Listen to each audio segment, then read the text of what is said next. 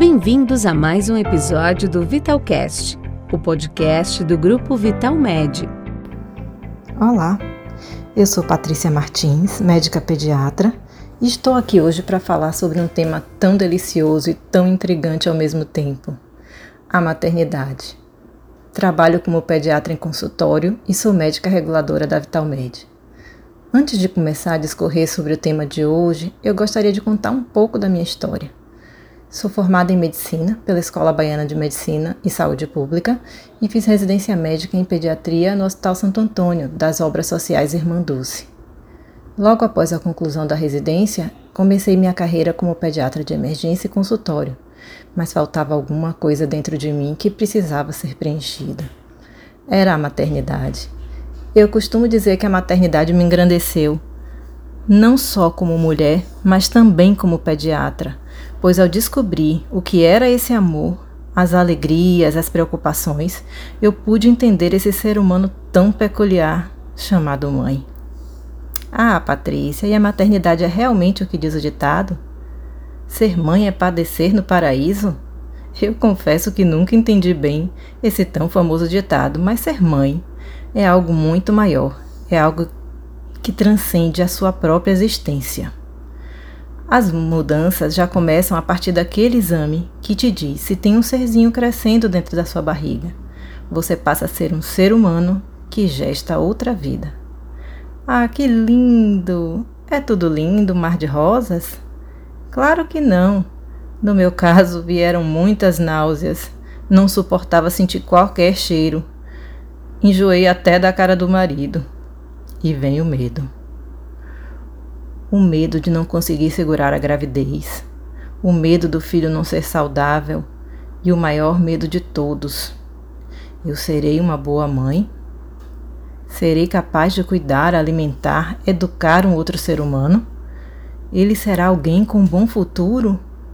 Bom futuro, eu quero dizer, não no sentido de realização financeira, que também é importante, mas principalmente uma pessoa de bem, que tenha bons princípios, quem disse que essa tarefa é fácil? Eu tenho três filhos e te digo, não é nada fácil. Por muitas vezes eu tive a sensação de que falhei, mas por muitas outras vezes eu tive a sensação de ser bem-sucedida. E essa dúvida, creio eu, se segue por muito tempo, até que os filhos se tornem donos de seus próprios narizes. Mas voltando ao que eu estava falando, a gravidez pode ser tranquila mas pode também ser acometida de algumas intercorrências.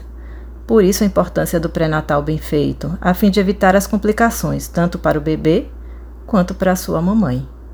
Escolha com carinho o médico que irá te acompanhar nesse período tão mágico, mas tão delicado ao mesmo tempo, pois o sucesso depende desse bom acompanhamento. Bom, o bebê nasceu, e agora? Seja seu parto natural ou cesáreo, sempre tenha em mente o quão importante é a amamentação. Até os seis meses de vida é o único alimento que seu bebê irá precisar, salvo em algumas exceções, é claro. É recomendada uma visita ao pediatra 48 horas após a alta hospitalar. Nessa primeira consulta, você terá noção se o seu bebê não perdeu mais peso do que deveria, se tem uma icterícia, se o cuidado com o coto umbilical está correto, Dentre tantas outras dúvidas, tantas coisas, são tantos questionamentos. Eu brinco com algumas mães que elas precisam de um pediatra para chamar de seu.